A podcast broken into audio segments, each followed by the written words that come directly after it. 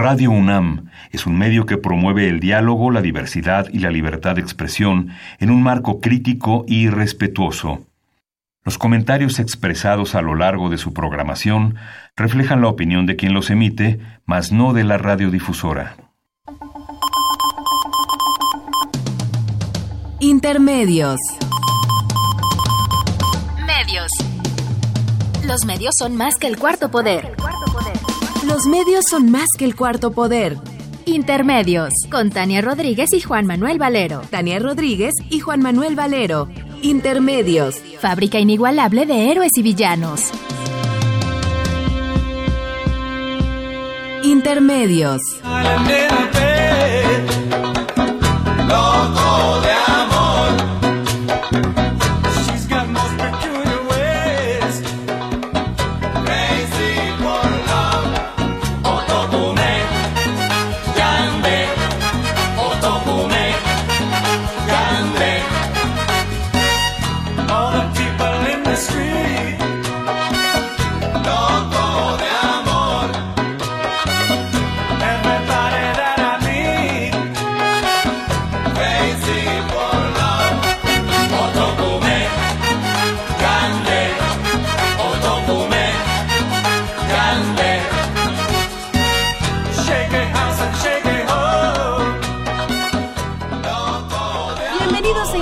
Hoy jueves 5 de abril del 2018. Los saludamos Tania Rodríguez.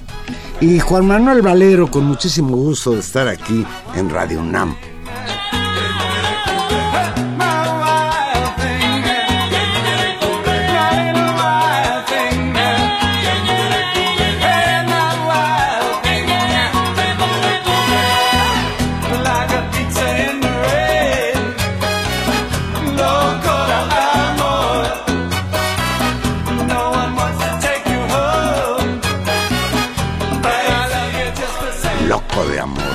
De amor está David Byrne y nosotros contentos de escucharlo esta noche. Riquísimo, riquísimo. Y, como que canta un pedacito ahí esta Celia Cruz, ¿no? Le entra ahí de... se echa un palomazo. Sí, el tema, sí, el tema es que David Byrne, este, eh, pues cantante tan famoso, fundador de esta banda tan importante, los Talking Heads, y que después tiene una larga carrera solista, visitó el país y es uno de estos músicos que muy tempranamente empezó con esta mezcla de ritmos, con este encuentro con músicas, digamos, no occidentales y que hacían coincidir como el rock, el pop mezclado con nuevos ritmos eh, y creo que este este disco particularmente que escogió Gil de escuchar es muy afortunado. Yo cuando estudiaba ciencias, sociología en la Facultad de Ciencias Políticas Sociales, la palabra ecléptico me sonaba como a despectiva, pero en tratándose de la música, me gusta el eclecticismo.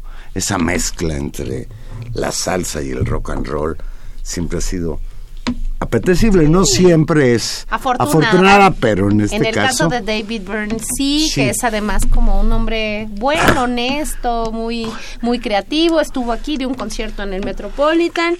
Eh, tiene un libro muy bonito que está editado además de manera muy lindo sobre la música y hace toda una reflexión sobre la producción de la música, sus distintos momentos. Sos un, tipo ah. un tipo interesante. estuvo aquí en el Teatro Metropolitano hace poquitito. Bueno. bueno. Bueno, pues hablando de, de extranjeros y de locos, pero no locos de amor, pues Trump sigue, sigue con lo mismo. Trump amenaza con militarizar la frontera con México. El martes pasado se dio a conocer que el presidente de Estados Unidos, Donald Trump, ordenó enviar a la Guardia Nacional a la frontera con México. De acuerdo con información de la agencia AP, la proclamación ordena al Departamento de Defensa de los Estados Unidos y al Departamento de Seguridad Interior de aquel país que trabajen con los gobernadores de los estados fronterizos para desplegar unidades de la Guardia Nacional a la frontera con México. Cito un comunicado de la Casa Blanca que dijo, dada la importancia de las fronteras seguras para nuestra seguridad nacional, la Guardia Nacional, en coordinación con los gobernadores, seguirá desempeñando un papel de apoyo hasta que el Congreso tome las medidas necesarias para cerrar las lagunas que socavan nuestros esfuerzos de seguridad fronteriza, incluida la práctica de capturar y liberar. Este anuncio eh, pues fue muy fuerte, fue adelantado el miércoles pasado por la secretaria de Seguridad Nacional, Kristen Nielsen, y donde se agregó que se trabajará con los gobernadores y que esperaba que comience la implementación inmediatamente porque, y cito textual, observamos niveles peligrosos de inmigración ilegal y tráfico de drogas a través de la frontera con México. La señora esta Nielsen Agregó que las tropas de la Guardia Nacional actuarían como apoyo para los agentes de la llamada patrulla fronteriza, los sheriffs. Un alto funcionario de la Casa Blanca también dijo que la administración de Donald Trump está redactando una legislación para dificultar que los refugiados obtengan asilo en los Estados Unidos. Sí, en esencia, esta amenaza de Trump de traer a la Guardia Nacional a la frontera tiene que ver fundamentalmente con su guerra contra los migrantes, tanto mexicanos como centroamericanos. Trump ha sugerido anteriormente que podría usar el dinero asignado al ejército en la construcción del muro fronterizo para que hasta ahora no lo que no ha podido lograr del Congreso. Como no puede construir el, el famoso muro que prometió desde que era candidato, pues ahora va a utilizar a la Guardia Nacional supuestamente para obstaculizar el paso de los migrantes y para detener el narcotráfico en la frontera con México. Hoy la revista digital, sin embargo, informó que, que Trump y Peña Nieto sufren presión en casa uno por el envío de militares a la frontera y el otro porque no responde de la manera que los mexicanos quisieran que fuera la adecuada. Hoy ya respondió de una manera un poco más adecuada. Más adelante vamos a hablar de lo que dijo Peña Nieto como reacción. El presidente de Estados Unidos fue calificado por el periódico The New York Times como incapaz y demagogo mientras que el Senado mexicano le exigió más, bueno, le pidió, pero de una manera fuerte, a Peña Nieto que suspenda la cooperación con Washington. Sí, y, y, me parece que ahí es, es una parte importante. En este editorial que tú citabas del New York Times, titulado El irracional plan fronterizo de Trump, se destaca que este plan de Trump de desplegar al ejército estadounidense en la frontera de México es, y cito textual, impulsiva, rencorosa y motivada políticamente. Y me parece que esa es y esa motivada políticamente tiene que ver con que a, Trump, fíjate qué, cosa más terrible, su antimexicanismo le ayudó en su campaña que lo llevó a la presidencia de la República y hoy pareciera que estaba revolviendo a recurrir a pegarle a México como una forma de capturar eh, nuevamente simpatizantes para lo que él se propone como reelección. Lo cual, pues, desde el punto de vista de la, de la humanidad es algo preocupante. Claro, y para centrar el tema en un caso que es, pues, eh, moviliza a una serie de sectores de base, que son su base social, que les da acuerdo, que finalmente no tiene un costo, hay que, hay que ser muy claro en ello. Es decir, el primer aviso de movilizar al ejército hubiera tenido una consecuencia muy compleja en la relación bilateral, porque eso supone, pues, una serie de mecanismos difíciles de, de establecer en los propios protocolos norteamericanos, pero además más implicaría movilizar eh, a una frontera de un país amigo, pues un acto que podría ser leído como hostil. La decisión, en cambio, de recurrir, es decir, ese acto ese acto demagógico luego es cambiado suavemente por decir a la Guardia Nacional, guardia que efectivamente en otras ocasiones, ya hay que decirlo también, ha acompañado. Sí, con Obama y con Bush han estado ahí. El tema es elevar el nivel del discurso y generar una, una, una un discurso efectivamente hostil, Que moviliza internamente y que y que se hace a costa, y eso es lo que es lamentable, a costa de nuestro país y a costa de un maltrato y de una eh, indignidad en el trato al gobierno y a las instituciones mexicanas, ¿no? No, y sobre todo a los migrantes, a los migrantes de aquí y de Centroamérica. Mm, el gobierno de México hasta ayer se apresuró a restarle gravedad al problema.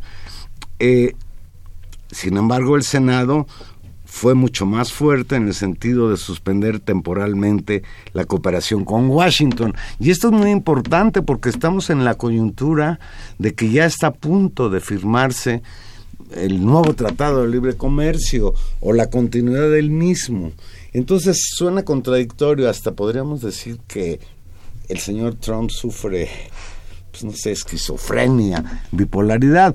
Por un lado, parece que las negociaciones del Tratado de Libre Comercio con Canadá y Estados Unidos avanzan, y por el otro, señor Trump nos amenaza con militarizar la frontera, que es pues una forma de pues no sé, de, de guerra fría con México, para decirlo en algún término. O la otra cosa que se ha dicho reiteradamente es una presión discursiva muy fuerte que alienta sus bases, que le da, que pone agenda, que distrae la atención en un enemigo fácil, mientras en el cuarto de al lado efectivamente se está negociando el Tratado de Libre Comercio. Y yo te diría, es decir, ¿qué significa que las negociaciones continúen y que vayan bien? ¿Bien para quién? Bien en qué sentido. Y eso es un tema que además también es, es muy importante. Si el nivel de opacidad que incluso esta, esta, esta cosa disruptiva de Trump pone con respecto a las negociaciones de términos muy complicados, de términos muy delicados que, que, incorporan pues la economía de ambos, bueno, de los tres países, pero particularmente en nuestro caso, de por sí la frágil situación económica y de dependencia en la que estamos, pues eh, si todavía quieren más, o sea, recordemos que el discurso de Trump es que México ha sido chiqueado, ¿no? Nos dijo que éramos unos, unos chiqueados, unos consentidos en los términos del tratado, que México es abusivo con respecto a Estados Unidos en términos de los términos pues si así fuera, si nos hubiera ido también con el Tratado de Libre Comercio, pues no habría migración. Pues claro. Que por cierto, la migración no es un problema de Trump, ¿eh? es un problema de México el, el, fenómeno de la migración, la gente que huye de su país porque no encontrar condiciones de trabajo. Esto hay que también señalarlo. Sí, y eso también significaría un trato eh, equitativo en función de la relación económica que tenemos con, con Estados Unidos pero lo que sí es problema de ellos es el maltrato, la violencia y la xenofobia y el racismo con el que se está eh, nombrando el problema de los migrantes en este momento. Es decir, asegurar que es necesario el despliegue de la Guardia Nacional, de movilizar los recursos de seguridad de la frontera, porque un grupo de migrantes son un riesgo y recordemos cuál es el evento que, que desencadena, y eso es muy importante recordarlo, que desencadena este episodio, que es la migración y este éxodo, digamos, muy, muy incluso montado sobre la idea de la Semana Santa y del Via Crucis, de este largo transitar. La caravana centroamericana que viene de Honduras. Exacto en donde buena parte de sus integrantes son mujeres, niños. Y tú leer eso como una amenaza que requiere la acción violenta del ejército o de la Guardia Nacional y hacer este La Guardia Nacional son soldados, ponles el nombre que tú quieras. Me parece, me parece pues fíjate, Frente a estas locuras del señor Trump contra México, la Secretaría de Relaciones Exteriores informó ayer que la secretaria de Seguridad Nacional, la señora Kristen Nielsen, le aseguró al canciller mexicano Luis Videgaray, que se encontraba en Washington, que las tropas emplazadas en la frontera, leo textual, no portarán armas ni realizarán funciones de control migratorio o, aduanero. Y esto verdaderamente o es muy inocente el señor Videgaray o la señora Nielsen es muy mentirosa, porque ¿para qué vas a desplegar a la Guardia Nacional si no la armas y si no va a enfrentar el problema de la migración? Y ayer en la tarde, el presidente de México, Enrique Peña Nieto, señaló que no se adelantará a decir nada hasta que Trump defina sus intenciones en la frontera. Esta declaración de Peña Nieto fue muy mal tomada por el Senado en primer lugar, por los medios de comunicación, por las redes sociales y obliga a Peña Nieto a dar un giro de 180 grados a su declaración de ayer, pero habría que analizarla, sí. Sí, yo creo que vale la pena, Juan Manuel, justamente porque porque para lo contrastar. que hay para contrastar y cómo es que se va evaluando eh, las distintas posiciones de los gobiernos, tanto del gobierno Trump como del gobierno de Enrique Peña Nieto. Ayer, efectivamente, como tú dices, dijo que no iba a decir nada en medio de esta de esta patética situación. Y hay que decir algo, y no solamente tenía que ver con eso. Es decir, había ya un actuar, es decir, Trump había salido a anunciar que le exigía al gobierno mexicano que parara esta, esta caravana migrante. Y lo que sí vimos es un actuar del gobierno mexicano gestionando, digamos, desarticulando. Pues la paró. Pues sí. Entonces, digamos, ahí hay un elemento. Entonces, simplemente señalo eso. Y leo el comunicado textual de ayer, simplemente para que, como tú dices, vayamos contrastando. Dice la presidencia de la República. El posicionamiento del gobierno de la República se fijará con toda claridad a partir del esclarecimiento que haga la autoridad norteamericana y será a través de la Cancillería que el gobierno de México fijará una posición frente a esto. Perdón. ¿Te provocó tos Trump o Peña Nieto? No. O los, dos. dos. ¿No? Estaba leyendo eso, fijando una posición clara frente a cualquier determinación que tome el gobierno de Estados Unidos. Seguimos leyendo el texto de Peña Nieto. Léelo tú, Valero, para que yo me recupere. Todavía no ha ocurrido y lo que eventualmente ocurra, evidentemente, ante el esclarecimiento que el gobierno de México ha solicitado con la autoridad norteamericana por estos postulados. Así, así lo dijo Peña Nieto, perdonen ustedes. Sigue Peña Nieto. Esperemos a que llegue el momento, esperemos a cuál sea la definición, el esclarecimiento que nosotros tengamos, eso nos dará pauta a tener una posición respecto a esa decisión. Y en un lenguaje cantinflesco, pues en resumen ayer, Peña Nieto no quiso confrontar a alguien que está amenazando de militarizar la frontera entre México y Estados Unidos. Hoy, quizás por la presión del Senado, quizás por, pues no sé, alguien le, le habrá dicho a Peña Nieto que debería ponerse un poquito más en calidad de estadista y presidente de México. Hoy Peña Nieto cambió su discurso y urgió a Donald Trump a sacar en Estados Unidos su frustración. El presidente Enrique Peña Nieto advirtió a su homólogo Donald Trump que si está frustrado por cuestiones internas, dirija sus acciones hacia los estadounidenses, no hacia los mexicanos. Leo textual. Presidente Trump, si usted quiere llegar a acuerdos con México, estamos listos, como lo hemos, demostrado hasta ahora, siempre dispuestos a dialogar con seriedad, de buena fe y con espíritu constructivo. Si sus recientes declaraciones, no son declaraciones, por cierto, ¿eh? En este caso ya es una orden, no está amenazando el señor Trump con que va a mandar a la Guardia Nacional, ya dio la orden de que se desplacen elementos de la Guardia Nacional a la frontera. Sigo leyendo a Peña Nieto. Si sus recientes declaraciones derivan en una frustración por asuntos de política interna y sus leyes o de Congreso, diríjase a ellos, no a los mexicanos. No vamos a permitir que la retórica negativa defina nuestras acciones. Peña Nieto abundó, advirtió que su gobierno está dispuesto a negociar siempre y cuando exista respeto mutuo. Y en ese tono, pues nosotros nos felicitamos, aunque sinceramente el discurso de Peña Nieto tampoco es tan radical como hoy los medios de comunicación han tratado, tratado de presentarlo.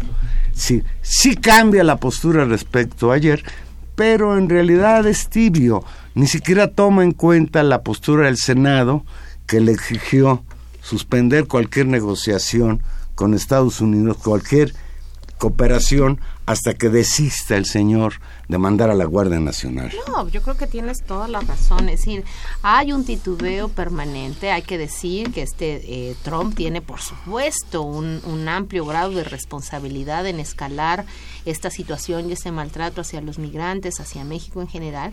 También hay que decirlo que durante todo este tiempo el gobierno mexicano ha jugado a no escuchar y a no engancharse, y a no a desmentir, y a, y a permanentemente incluso buscar un acercamiento cordial con eh, Trump y con su administración, incluso con sus, con sus familiares o con su gente cercana a ellos. Es decir, Aunque le cuelgue el teléfono y le diga que está eso loco. pase, ¿no? Eso, eso, eso ha pasado.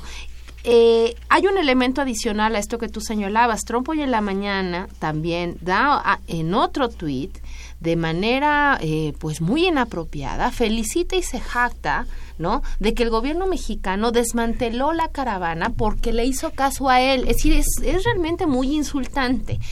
Creo que ahí hay una combinación de elementos en la cual el gobierno mexicano llegó a un límite con respecto a no poder contestar más y, y pese, fíjense lo que había dicho Peña en la presidencia de la República, que iban a fijar postura después y que iba a contestar la Cancillería. Lo que hoy vimos es un ajuste en la estrategia. Es decir, salió Peña Nieto a contestar directamente en, una, en un informe, en un mensaje a la Nación, pero además, es decir, eh, ¿por qué con este con esta especie de nuevo tono que lo hace parecer como más envalentonado solo en términos discursivos? Porque efectivamente no está anunciando una acción de retiro o de eh, sanciones con respecto a México. Eso quiero ser claro. ¿Por qué? Y ahí tenemos que preguntarnos de dónde viene el cambio. Y yo creo que los analistas de, de relaciones internacionales, los clásicos de la teoría política de las relaciones internacionales, tienen mucha razón al decir que toda política exterior siempre es política local. ¿Por qué Peña Nieto cambia su, discurso frente a Trump o tratan de corregir este, esta, esta política realmente muy vergonzante? Porque aquí están en medio de una campaña electoral y esa desvergüenza les está costando y les cuesta cada día más. Es, es intolerable. Yo creo que no hay un mexicano que no esté indignado con respecto al discurso de Trump y con respecto a este maltrato. A Es- mí no es- sé qué me molesta más, Tania, si el discurso belicista de Trump con México o el discurso tan tibio del gobierno de México frente a Donald Claro. Trump. Sabemos que existe asimetría, sabemos que si los gringos quisieran en términos de fuerza, podrían invadirnos otra vez como lo han hecho a lo largo de la historia. Pero no podemos nosotros como nación permitir que siga Estados Unidos tratando a México como su traspatio. Claro, ¿y qué es lo que está ocurriendo? Es decir, que en el marco de esta contienda electoral, ¿no? Con un candidato eh, oficial en el fondo de las encuestas, con un gobierno con muy bajos índices de aprobación, o dicho al revés, más bien con altísimos índices, de desaprobación, con un presidente que es una caricatura de un personaje de malvado, ¿no? Es decir, es como el malo de Malolandia, eh, Trump, o sea, Trump. como una como una especie de caricatura del mal, eh, insultando permanentemente al gobierno mexicano y dándole la palmadita a, Sí. a- a Peña Nieto, pues es como el beso del diablo en una campaña electoral. Y muy listos, porque además así es, ya sea por estrategia o por principios, pues en principio Andrés Manuel López Obrador sale ayer inmediatamente a decir, ustedes que despliegan la Guardia Nacional y el Ejército, ustedes que despliegan el Ejército, nosotros que hacemos una, man- una, una gran movilización, vestidos de blanco a lo largo de la frontera, no lo vamos a permitir, no juegan con nosotros y todo un discurso, digamos, reivindicativo. Hoy, hoy, Y Mar- después, hoy. Margarita Zavala, la candidata independiente, señaló que le daba muchísimo gusto que los cuatro candidatos coincidieran, que un poco se olvidaran de las campañas y que como mexicanos, pues presentaran un frente Bueno, común. eso es un Ricardo Anaya ayer criticó fuertemente, y yo estoy de acuerdo con Anaya, a Peña Nieto. Dijo Anaya, tras repudiar la amenaza del presidente de Estados Unidos, Donald Trump, de militarizar la frontera, el candidato del PAN, Ricardo Anaya, criticó la pasividad del gobierno de México ante esta agresión, que rompe las bases de cooperación entre ambos países. Y bueno, pues Y dijo algo que es muy importante que coincide con las estrategias de cualquier país serio que se tome en serio eh, su, su negociación diplomática que es eh, una serie de señales de decir ahora sí estamos molestos. Y la primera es, ustedes no quieren negociar con nosotros bien, pues nosotros no vamos a colaborar tampoco con ustedes. No vamos a colaborar en materias que para el gobierno norteamericano son centrales. En principio la migración, la antidrogas y tal. Acto seguido el gobierno mexicano no interferir en el control de la frontera sur, porque hay que decirlo que uno de los acuerdos más fuertes justamente abierta y veladamente del gobierno mexicano en las últimas administraciones ha sido controlar ellos el acceso, digamos, el, la política migratoria de Estados Unidos, empezando en la frontera sur de México. Y eso es un elemento eh, muy importante. Es decir, el nivel de presión a los gobiernos y, y la forma vulgar y digamos en la que se expresan los atuitazos en el caso de Trump, pues exhibe una, una, una debilidad fragrante que en este caso, obviamente en medio de una contienda electoral, pues es usada por los actores políticos, ¿no?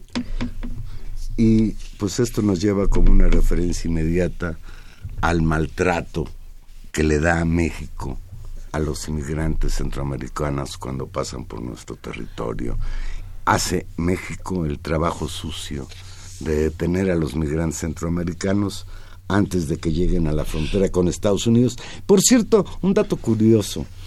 Eh, yo leí esto que dijo Anaya en proceso en un, un artículo, reportaje de Álvaro Delgado, porque hoy a las 7 de la mañana Anaya expresó que esta nueva amenaza de Trump realizada sin provocación alguna, requiere de una respuesta rápida y enérgica, lo que hace inaceptable la pasividad del gobierno de México. Y me da risa porque ya empezó con sus conferencias de prensa a las 7 de la mañana. ¿Te recuerda alguien? No, bueno, ah, ya sabes quién, ¿no? este... Ya acusan a, a, Anaya de que es como el chiste, tú sabes el chiste ese de que van por la playa, va un tipo mango, papaya, melón, sandía, y a 200 metros atrás viene el otro, dice, con la misma mercancía, lo mismo, lo mismo, lo mismo. Pues ya, ya también, no solo va a bajar el IVA, lo cual me parecería muy bien que sucediera, gane quien gane, pero ya ahora también tiene sus conferencias mañaneras. Sí, pero para terminar, ahorita, ahorita de regreso del puente musical nos vamos a las campañas, Juan Manuel. Solamente para terminar, muy interesante también en el discurso de Peña Nieto, en el segundo discurso, en el de hoy, en el que sale a leer esto que tú dijiste, hay toda segunda parte de la argumentación donde trata de ponerse en plan de estadista por encima digamos, apelando a una especie de unidad nacional, eh, apelando a los propios discursos de los candidatos opositores. Entonces, muy sintomático, porque incluso los nombres, muy curioso oír en voz de Peña Nieto decir, porque Andrés Manuel López Obrador dijo, porque Margarita Zavala dijo, porque como dice Margarita Zavala, es decir, en una estrategia que ¿qué quiere lograr? Quiere lograr y quiere capitalizar, yo uno podría imaginar a los spin doctors y a su war room, ¿no? De Peña Nieto diciendo, esto es un problemón, es el beso del diablo, nos hundimos más, ¿qué hacemos? Sal a ponerte por encima y a llamar a la unidad de todos y tú tú, todos atrás del presidente, ¿no? a salvar a la patria. Pero mira, Peña Yo creo que es demasiado Peña Nieto no es un estadista y no lo ha demostrado a lo largo ya de casi seis años se le adelantaron todos los candidatos. menos el de su partido que hasta ahora también reaccionó con fuerza. Y entonces ya nadie puede capitalizar, pero creo que lo más interesante es que, nadie pueda utilizar este afer con Trump para sacar beneficio para su partido, porque muy probablemente si Trump avanza en este tipo de cuestiones, pues habrá quien señale que hay que unir al país, unificarnos, porque el enemigo está allá afuera. Y eso también es muy peligroso cuando faltan tres meses para las elecciones. Vamos a hacer una pequeña pausa y aquí regresamos. Recuerde que Intermedios es un programa en vivo que hoy va a ser un poquito más corto porque nos vamos a tener que salir tres minutos porque creo que va a haber, no, estoy seguro que va a haber una cadena, haber nacional, una cadena y creo que de lo que se trata es, Es de que la gente vuelva a escuchar el discurso de hoy del Sí. presidente de México, Enrique Peña Nieto. Vámonos a una pausa. 55 36 8989 o Lada sin costo 01800 50 52 688. Vamos a escuchar una musiquita y aquí regresamos.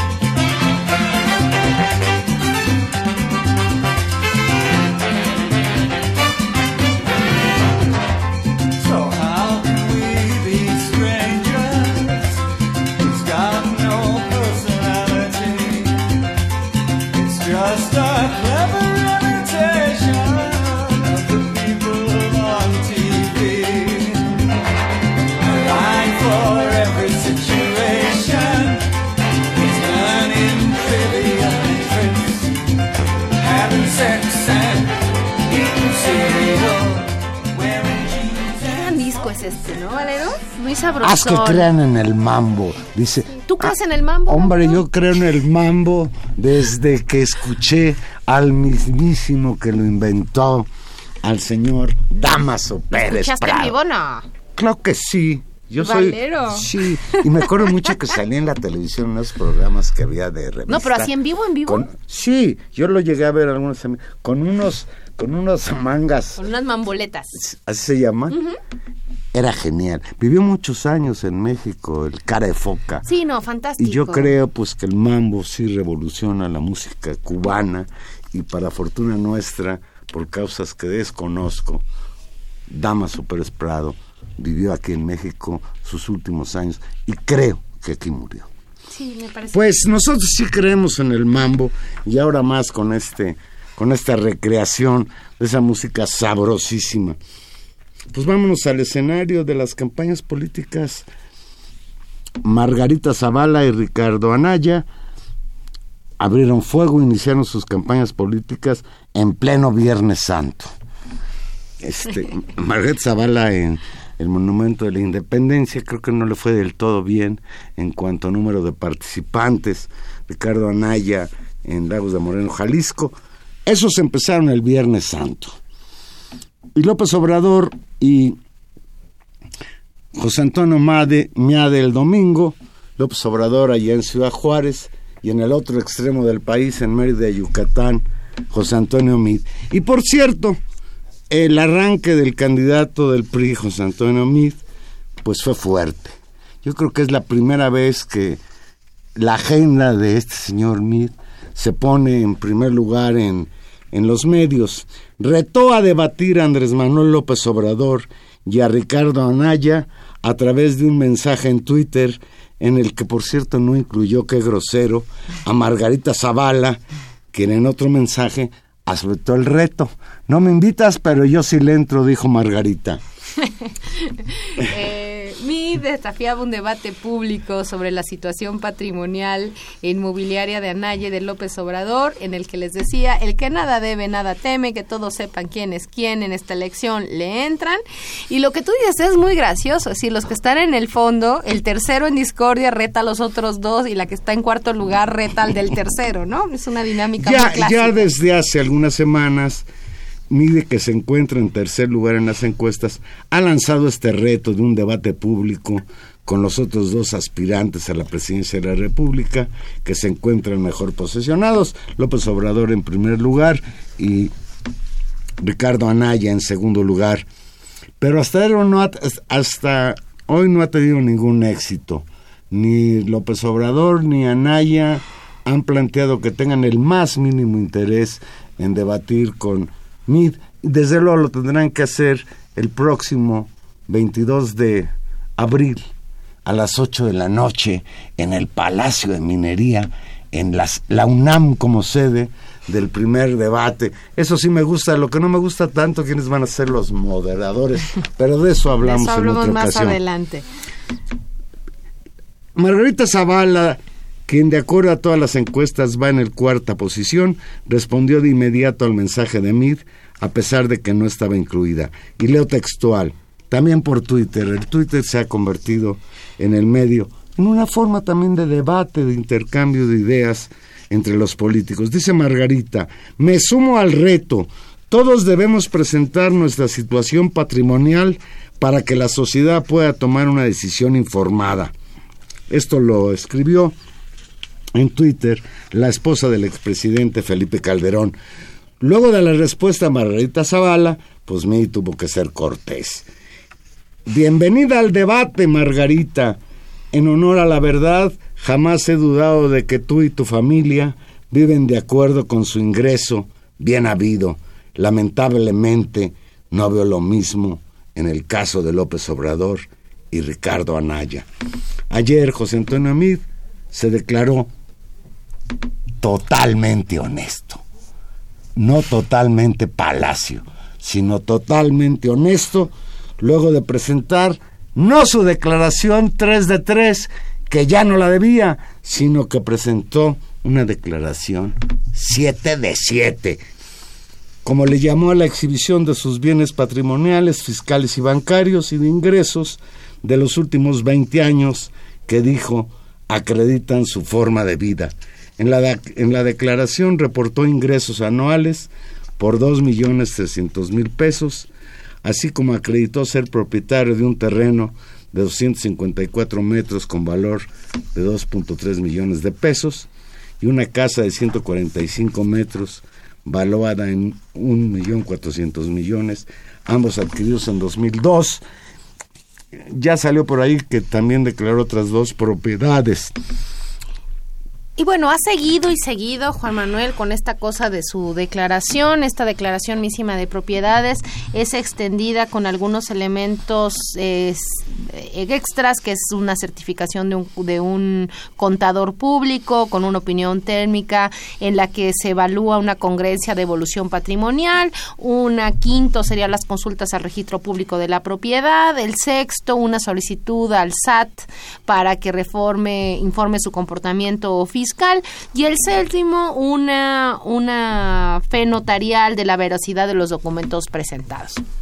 Creo, y no lo hemos oído, no, no sé tú o nosotros eh, checamos generalmente los medios de comunicación para, para venir en la noche aquí platicar con ustedes, ha sido una cosa sin fin en todos lados, un espacio muy amplio a esta, a esta discusión de, de MID, a esta presentación. Yo me tocó ir, creo que a Lozano, a uno de sus voceros, como tres veces en distintos Al medios de analfabeta funcional, así le dijo la Cloutier. ¿Tú crees que Es llevada? ruda, es ruda, es ruda. Que llevada la, la, Este. la coordinadora de campaña de, del señor López Obrador en Este. una- un programa con Sí, Carmen es- Aristegui. Le dijo, oiga señor, ¿es usted un analfabeta funcional? Y el tipo pues se puso muy, muy enojado. No, bueno, pues, es- Pues no le es digo, para menos, ¿no? ¿no? Eh, pero digamos, ha sido una, una recorrida muy fuerte. Lo han tratado, yo, yo escuché en dos versiones de dos programas distintos, básicamente la, la misma forma de enunciación con respecto a esta puede ser la plataforma que relance la campaña de MID.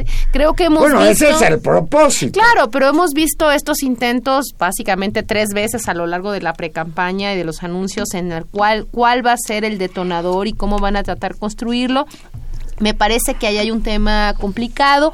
Me parece que incluso este tema del, desarrollo patrimonial y del cambio sustantivo, digamos, entre correlación entre tus ingresos y tu nivel de vida, al que efectivamente potencialmente le pega más es a, a Anaya, si siguen, si deciden seguir con las investigaciones y si siguen presionándolo ahí, que yo creo que no le van a hacer. Ya no lo van a hacer. Porque ayer, ¿cómo se llama? Diego Fernández de Ceballos, conocido en los bajos mundos de la política como el jefe, en un programa de Radio Fórmula, en la tarde en un noticiario, el señor Cárdenas, dijo, no, yo no voy a ser el abogado defensor de Ricardo Anaya, ya fui su fiscal y ya, ya revisé todos los papeles y toda la compraventa de terrenos y construcción de naves industriales en Querétaro está en orden.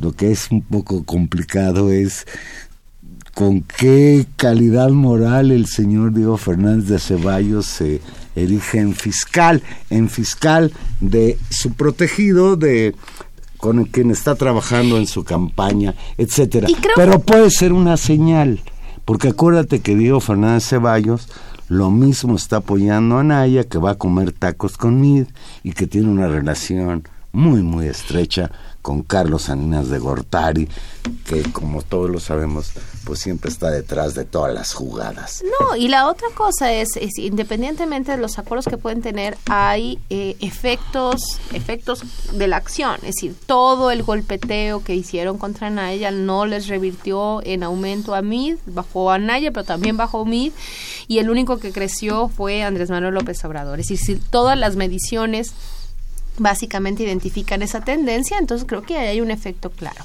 Pero lo más Va a importante, ser Juan interesante, Manuel, perdón que te interrumpa, va a ser interesante ahora que tocas el tema de cómo van en las encuestas, empezar a ver en las encuestas qué cambios provoca ya la participación como candidata oficial de Margarita Zavala.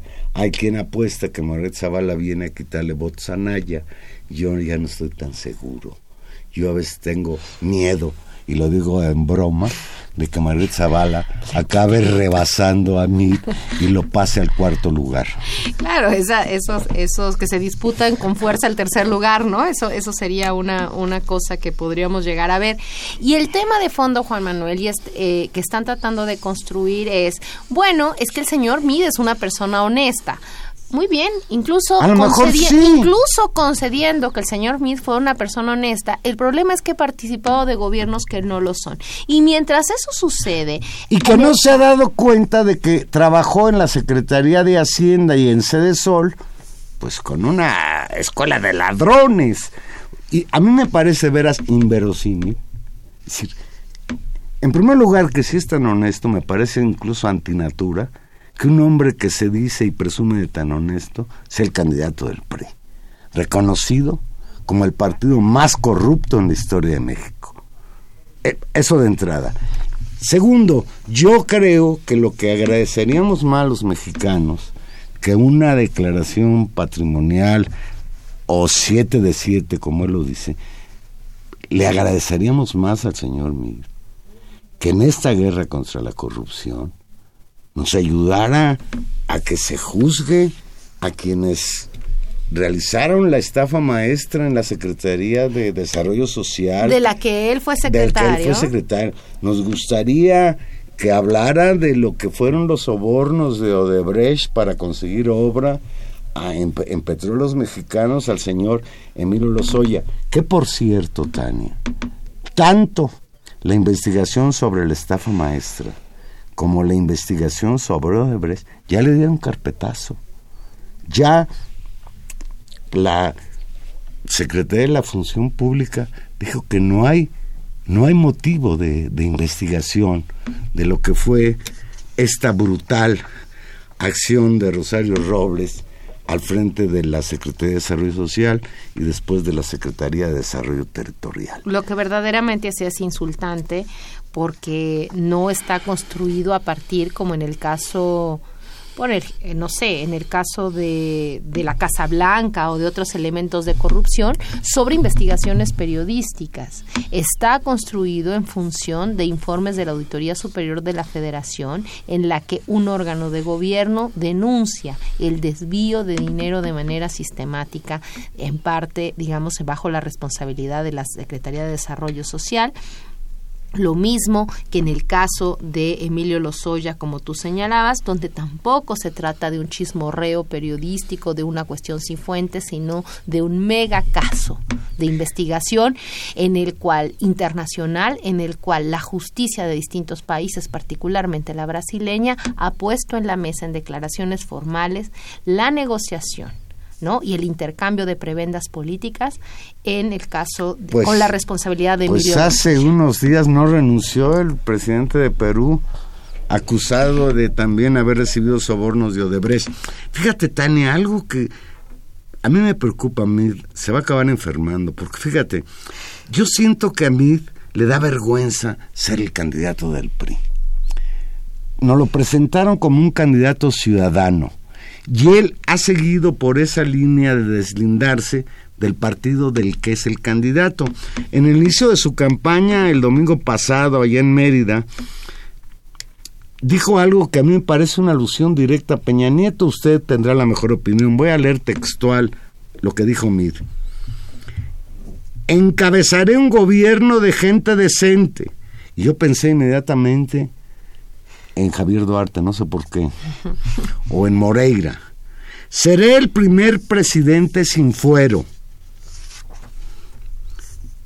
Yo creo que Mid es consciente de que el PRI sangra por la herida de la corrupción y que pese a la campaña de medios que siguen trabajando para el gobierno y para el partido en el poder, ya es muy difícil engañar a la población respecto a quién es el PRI y el daño que le ha hecho este país en los últimos 80 años. Y siguiendo con eso, Juan Manuel, y ya para terminar, porque me parece que es importante en función también de quién lo dice, de nueva cuenta no es un- una información política parcial, no es un informe periodístico, no es una ONG internacional o una ONG nacional de derechos humanos, sino que es el responsable de la Comisión Nacional de los Derechos Humanos. Esta semana Luis Raúl González Pérez hizo, presentó un informe de labores 2017 y avanzó un balance de la administración de Enrique Peña Nieto y leo textual una de sus partes que es durísima. Dice Chalchihuapan, Iguala, Tanguato, Apatzingán, Tlatlaya y Nochistlán son algunos de los nombres más representativos que marcaron el sexenio 2012-2018. Y esto es un criterio eh, durísimo con respecto a la evaluación del gobierno de Enrique Peña Nieto. Estas son las marcas de este sexenio, marcas que no solamente son las marcas de la corrupción, que también son de la impunidad y que sobre todo son de una violencia terrible que continúa este país sumido en un baño de sangre, Juan Manuel, y en una injusticia que nos ha realmente herido. Le faltan algunos meses para concluir su, su, mandato a Peña Nieto, pero respecto a esto último, la violencia, ya el número de muertos por asesinatos dolosos en el sexenio del señor eh, Peña Nieto casi alcanza a la, número, a la cifra histórica que impuso el sexenio del señor Calderón, que fue quien inventó la llamada guerra contra el narcotráfico. Y sí, sí es terrible, pues, este informe de la Comisión Nacional de los Derechos Humanos, porque mira, Tania, él va a decir, él puede decir esto, pero Peña Nieto se va a ir el primero de diciembre sin explicarnos qué pasó con los 43 estudiantes de Ayotzinapa. Se va a ir sin que haya castigo ejemplar a los que asesinaron a esos muchachos en Tlatlaya y se va a ir dejando un país en una situación muy complicada, no solo en términos económicos, sino respecto a la violencia.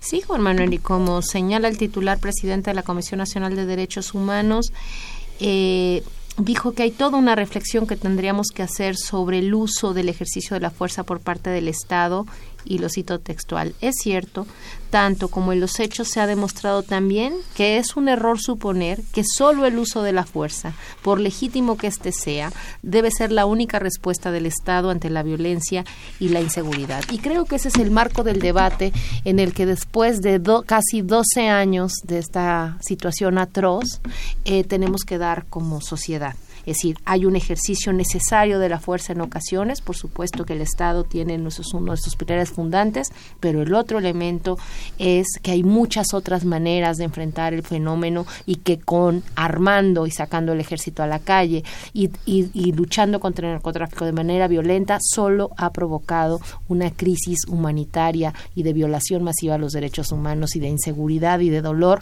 en este país. Antes de irnos, Tania, yo quisiera felicitar al grupo de periodistas de Animal Político, porque por cierto, el reportaje La estafa maestra, esta que ya le dieron carpetazo en el gobierno, el reportaje La estafa maestra que realizó Animal Político en colaboración con México contra la corrupción, obtuvo el premio José Ortega y Gasset de periodismo en la categoría de mejor historia o investigación periodística.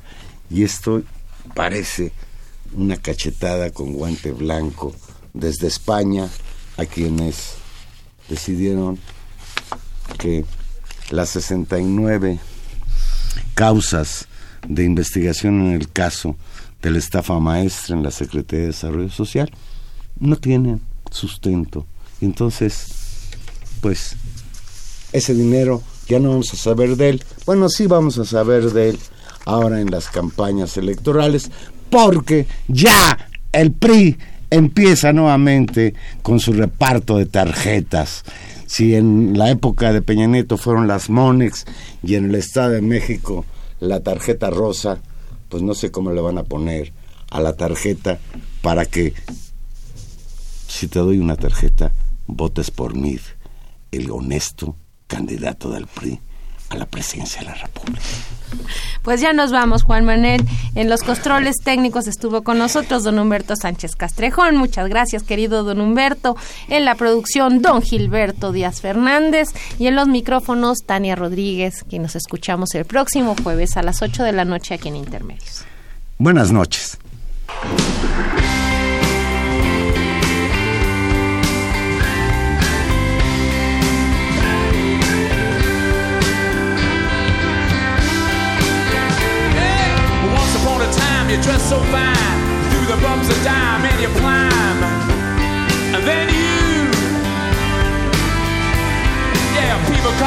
People call say me where down you're bound to fall. They thought that they were just a